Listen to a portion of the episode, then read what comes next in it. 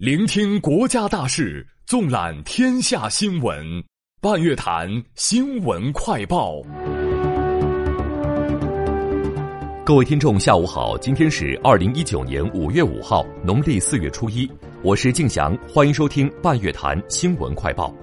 政治领域，习近平向泰王国国王挖吉拉隆功致加冕贺电。最高检要求各级检察机关要贯彻落实修改后刑事诉讼法，深入推进量刑建议工作有效开展。海南出台扶持乡村民宿发展新政，提出要形成海城文乡村民宿圈、大三亚乡村民宿圈等乡村民宿空间结构。教育领域，国家卫健委公布，二零一八年全国儿童青少年总体近视率为百分之五十三点六。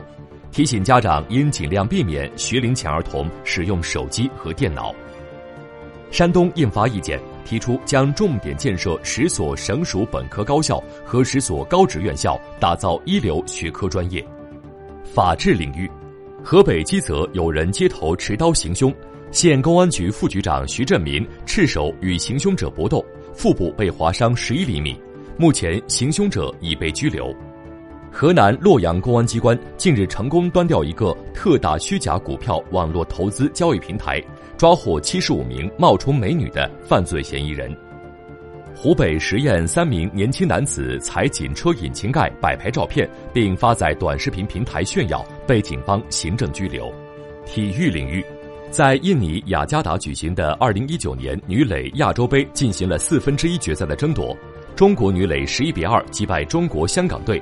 晋级半决赛的同时，也锁定了一张东京奥运会亚大区资格赛的入场券。科技领域，我国科学家和德国研究团队等公布，在甘肃夏河发现一件人类下颌骨化石，将青藏高原史前人类最早活动时间向前推进了十二万年。经过十多年技术攻关，我国成功实现百万吨级煤直接制油系列关键装备的国产化。美国多所大学组成的研究团队开发出一种水凝胶 3D 打印技术，可生成结构复杂的脉管，为未来人造功能性器官扫清了一个技术障碍。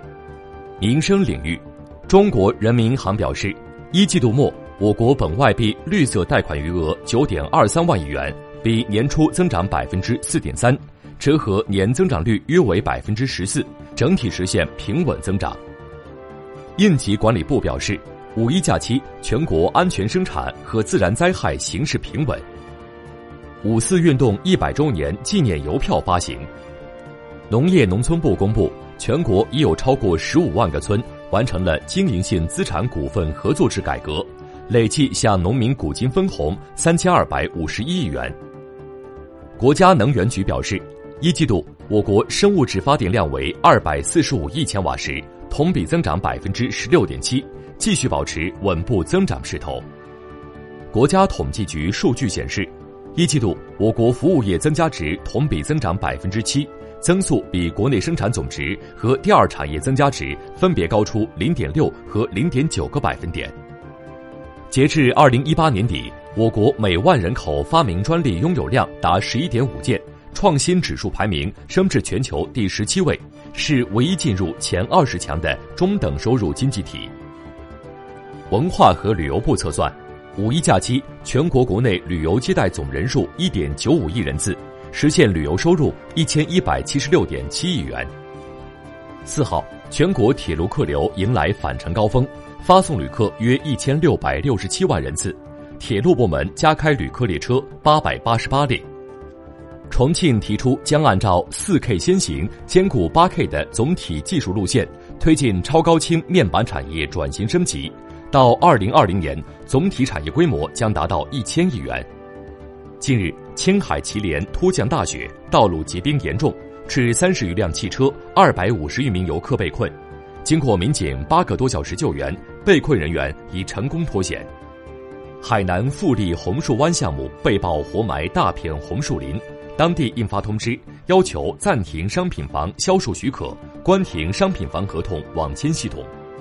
毕业于中国人民公安大学侦查系的厦门民警郑泽凡，在五四青年节之际，用说唱音乐唱出了青年民警的心声。选择警察，一生无悔。五一假期，广州动物园里的四十余只浣熊深受欢迎，但由于它们非常贪吃，一个一个都胖成了球。园方呼吁，为了动物健康，请游客不要自行投喂食物。国际方面，俄罗斯总统普京与美国总统特朗普通电话，就双边及国际问题进行讨论。泰国国王加冕典礼在曼谷大王宫举行。美国宣布自四号起将强化对伊朗核活动的限制。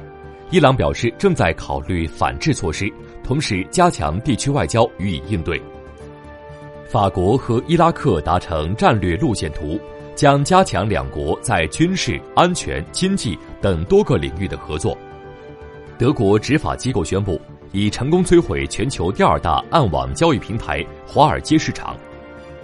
美国一架波音737客机在佛罗里达州降落时冲出跑道，滑入河中，机上乘客和机组人员均无生命危险。阿富汗总统加尼发表讲话。再次呼吁塔利班组织放弃战斗，加入和平进程，结束阿富汗战争。袭击印度东海岸的热带气旋法尼已造成登陆地点奥迪沙邦十二人死亡。韩国称朝鲜试射数枚短程发射体，发射体类型不详。由美洲十四国组成的利马集团在秘鲁首都利马举行紧急外长会议。支持委内瑞拉人民以和平方式恢复国家民主。法国研究人员发现，由苔藓产生的一种天然化合物可以杀死其他植物，人类可以利用其除草，效能接近草甘膦，而危害更小。